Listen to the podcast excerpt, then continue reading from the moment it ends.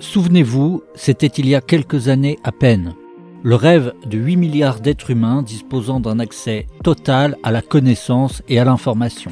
8 milliards d'êtres humains connectés entre eux en conversation permanente sur tous les sujets. Qu'est-il devenu ce rêve d'une grande démocratie numérique à l'heure des algorithmes, des bulles de filtre, des fake news? C'est l'objet de cette conversation animée par Thierry Pêche, directeur général de Terra Nova. Elle réunit Bruno Patino, président d'Arte et auteur de deux ouvrages sur l'économie de l'attention, dont le dernier s'intitule Tempête dans le bocal, la nouvelle civilisation du poisson rouge, et Jean-Louis Missica, responsable de la grande conversation et auteur de l'ouvrage Le business de la haine, Internet, la démocratie et les réseaux sociaux. Bienvenue dans la grande conversation 2022.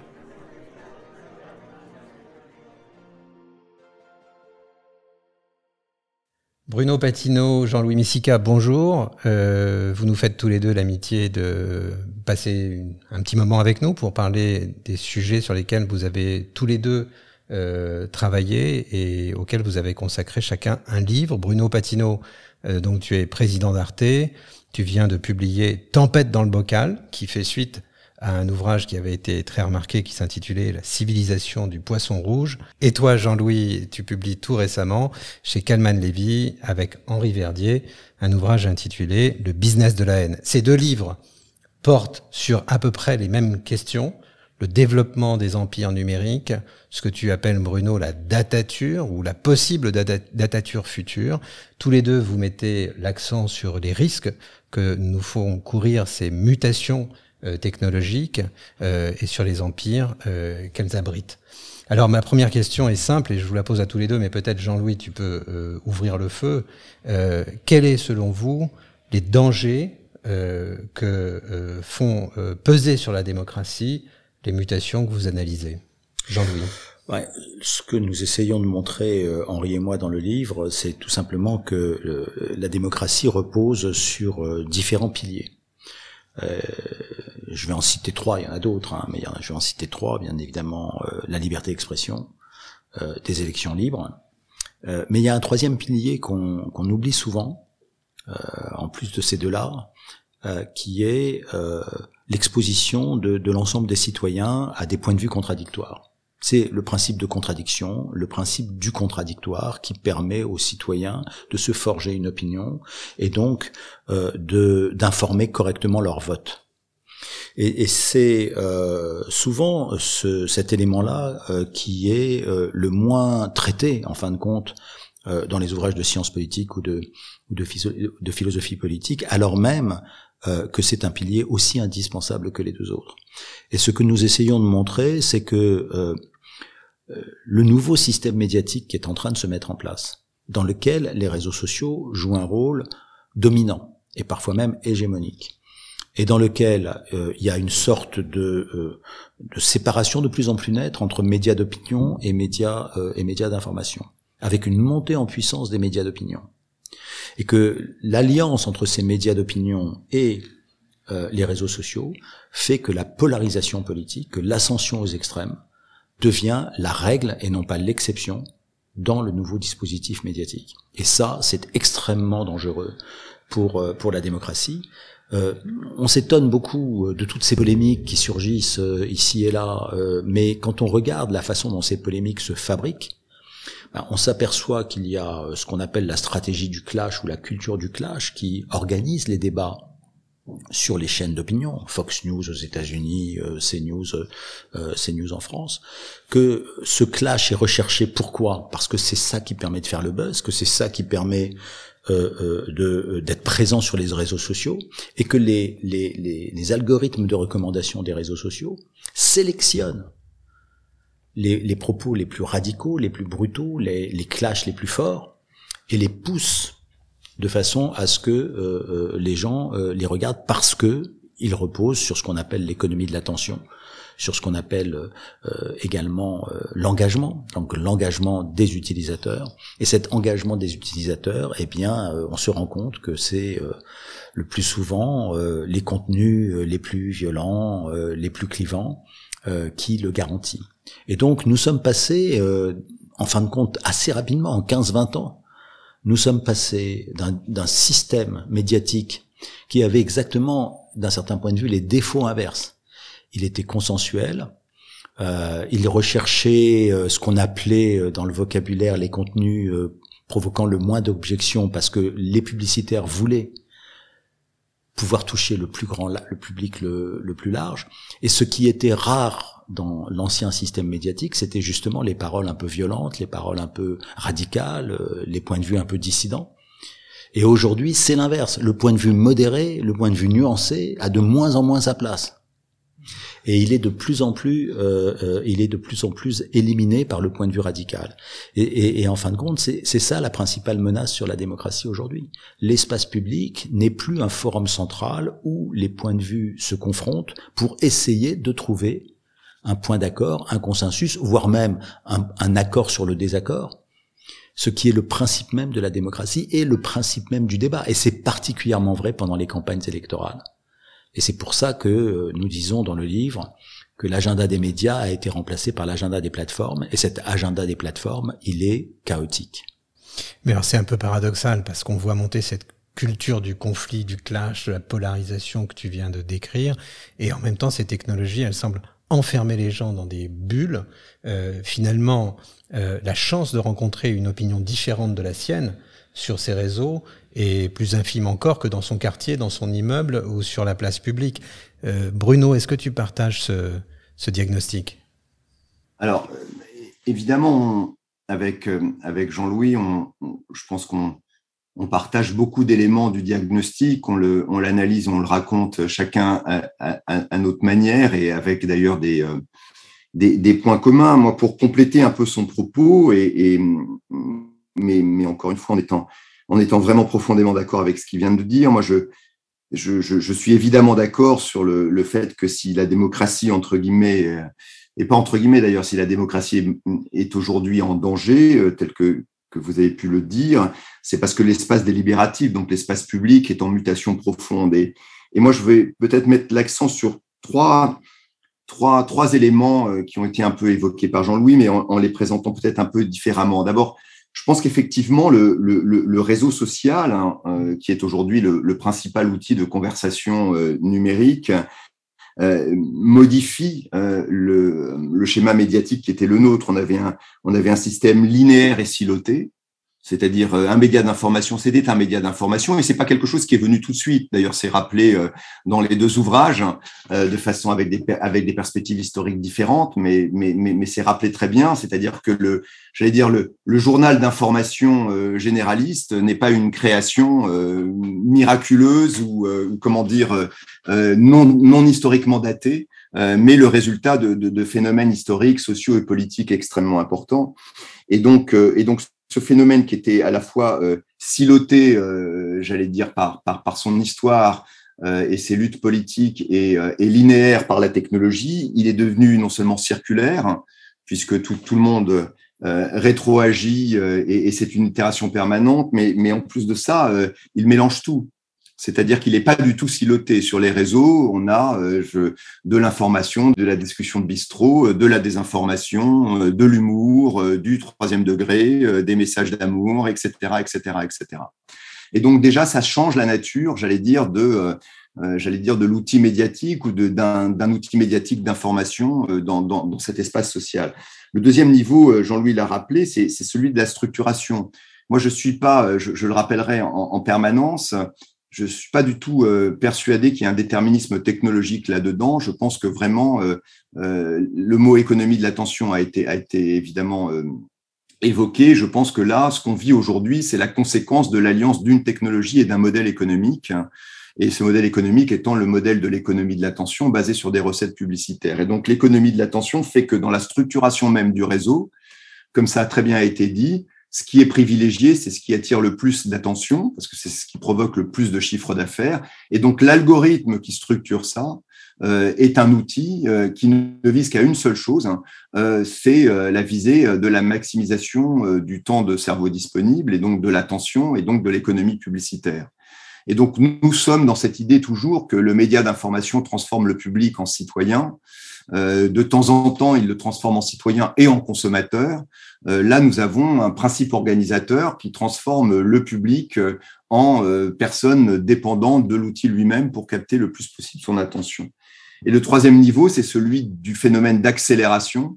Et je crois que les réseaux participent à un phénomène d'accélération absolument général. Et donc, avec des itérations de plus en plus rapides. Et donc, ça, Jean-Louis l'a très bien rappelé, je pense qu'aujourd'hui, dans l'espace délibératif de la démocratie, et évidemment plus encore dans ces, euh, dans ces moments particuliers que sont les scrutins électoraux, l'arrivée euh, d'un outil massif d'information qui soit euh, qui mélange absolument tout, dont on n'arrive plus à déterminer quelle est la nature intrinsèque du message, qui par ailleurs promeut euh, ce qui euh, est le plus émotionnel et le plus pulsionnel possible et qui accélère tout débat, euh, nous fait basculer d'une démocratie délibérative basée sur la raison. Alors évidemment, c'est une construction historique ex post, hein, mais vers un espace purement pulsionnel et émotionnel. Et aujourd'hui, je ne crois pas du tout que les réseaux créent la polarisation sociale, économique ou, ou, politique qui est la nôtre, mais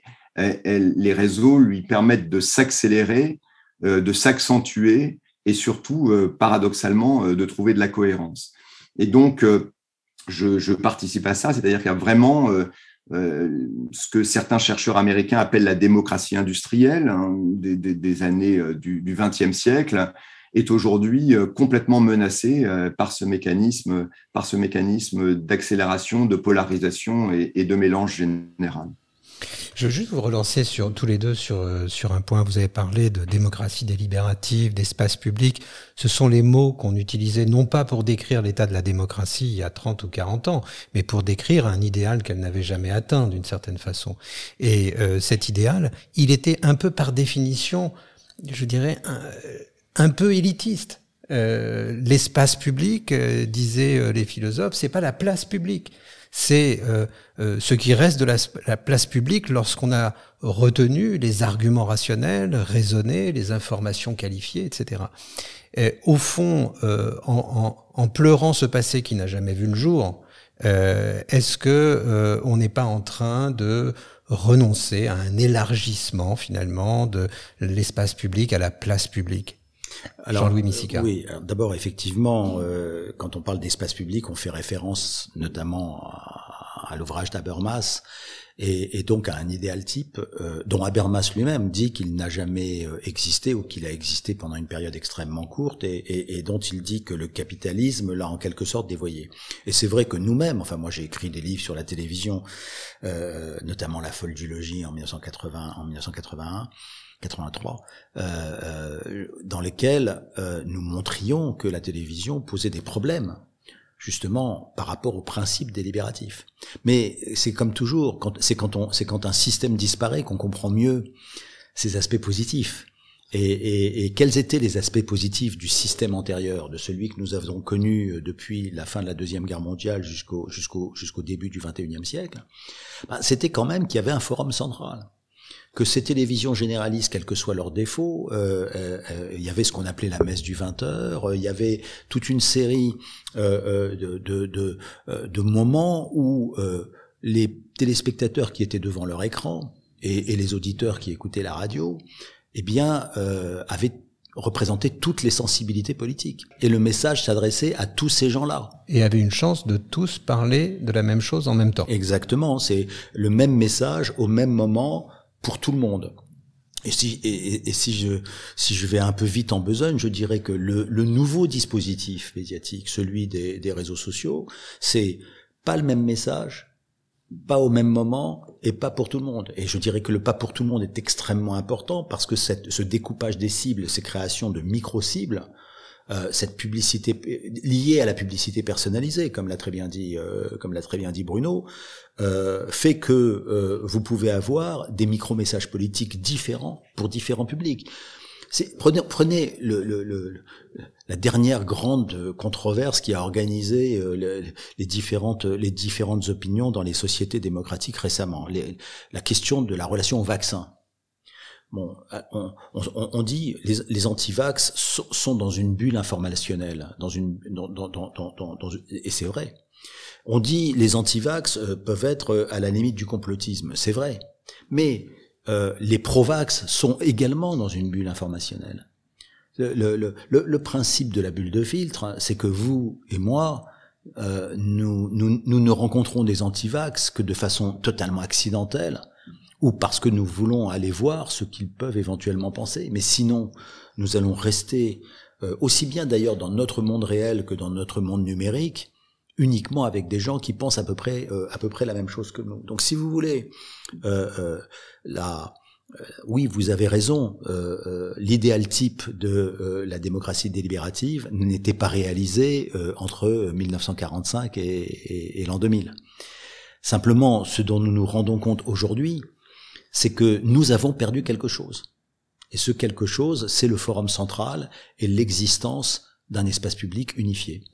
Bruno Patino, Bruno, je te pose la, même question. Est-ce qu'on n'est pas en train de pleurer un, idéal euh, qui n'a jamais vu le jour, qui était celui d'une démocratie bourgeoise?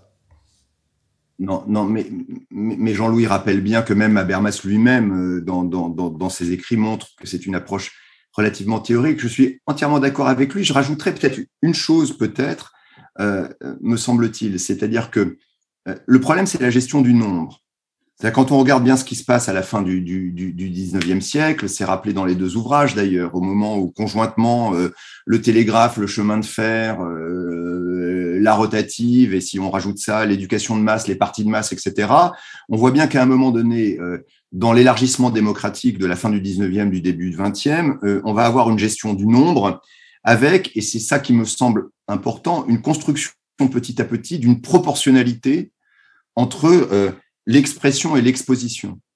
C'est-à-dire que je pense qu'effectivement, il y a un agenda à peu près global qui se construit. Euh, Jean-Louis a très bien dit ça. Il y a un forum central hein, et on essaye de respecter dans ce forum central des proportions d'expression, enfin, euh, qui, qui, qui gèrent ou, qui représentent un peu la proportion des nombres. Et ce que je crois surtout, c'est que euh, chacun d'entre nous est à peu près proportionnellement exposés euh, euh, au même type de message. La, problématique des bulles informatives, c'est pas qu'on n'est jamais exposé à, à une, à, une opinion qui soit différente des nôtres. La, la, problématique la plus importante des bulles informatives, me semble-t-il, c'est la disproportion entre l'existant et, et, et, et l'exposition. En clair, si aujourd'hui vous êtes plutôt anti-vax, vous allez être exposé en permanence à 95 ou 96% de messages anti-vax qui vous laissent croire que cette, euh, que cette idée-là est majoritaire. À l'inverse, si vous êtes pro-vax, etc., etc. C'est-à-dire que chacun gère en fait euh, ou a une impression euh, ou est exposé plus exactement à des messages qui correspondent à ses propres croyances. Et donc il n'y a plus de sentiment majoritaire partagé.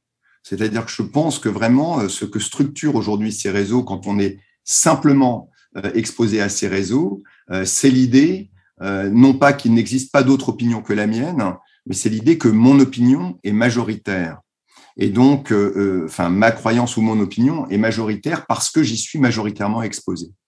Et, et, je crois que ce qu'on n'a pas encore bien mesuré, c'est effectivement la disproportion entre euh, le nombre de messages existants sur le réseau de façon globale et l'exposition de tout à chacun. Si vous regardez une chaîne de télévision 24 heures sur 24, vous comme moi, on va être exposé à la même proportion, euh, on va dire, d'opinions, euh, d'opinions différentes s'il y a des tables rondes d'opinion dans cette télévision-là. Sur les réseaux sociaux, nous avons une impression qui est tout à fait différente.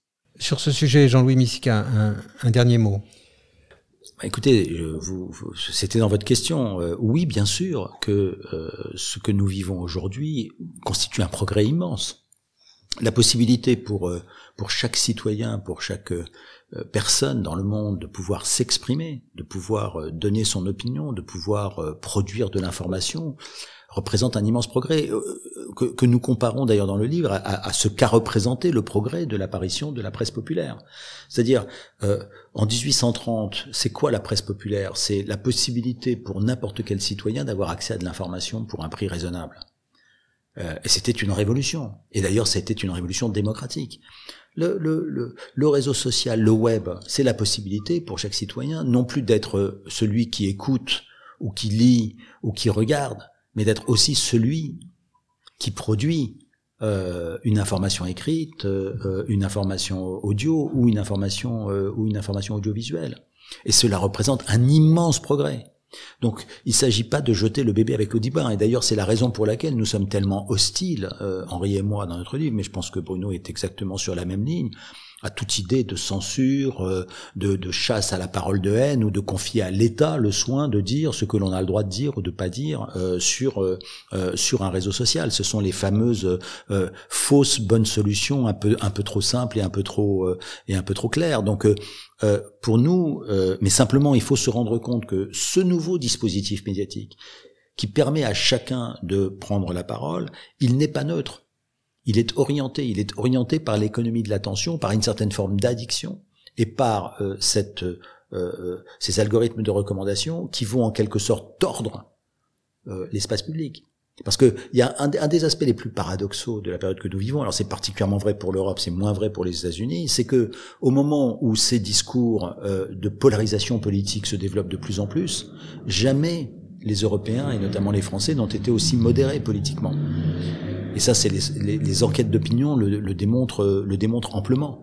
Et donc nous vivons dans une société schizophrène dans laquelle euh, vous avez des gens qui sont de plus en plus modérés et vous avez un système euh, politico-médiatique qui est orienté vers la polarisation. Merci pour votre écoute. Ce podcast fait partie de la Grande Conversation 2022, une initiative lancée par Terra Nova à l'approche de l'élection présidentielle pour débattre, échanger des arguments, bref, pour réapprendre à dialoguer. Tous les épisodes sont à retrouver sur vos plateformes préférées ainsi que sur le site de Terra Nova, tenova.fr. Vous y retrouverez également toutes les notes, articles et débats qui font la grande conversation 2022.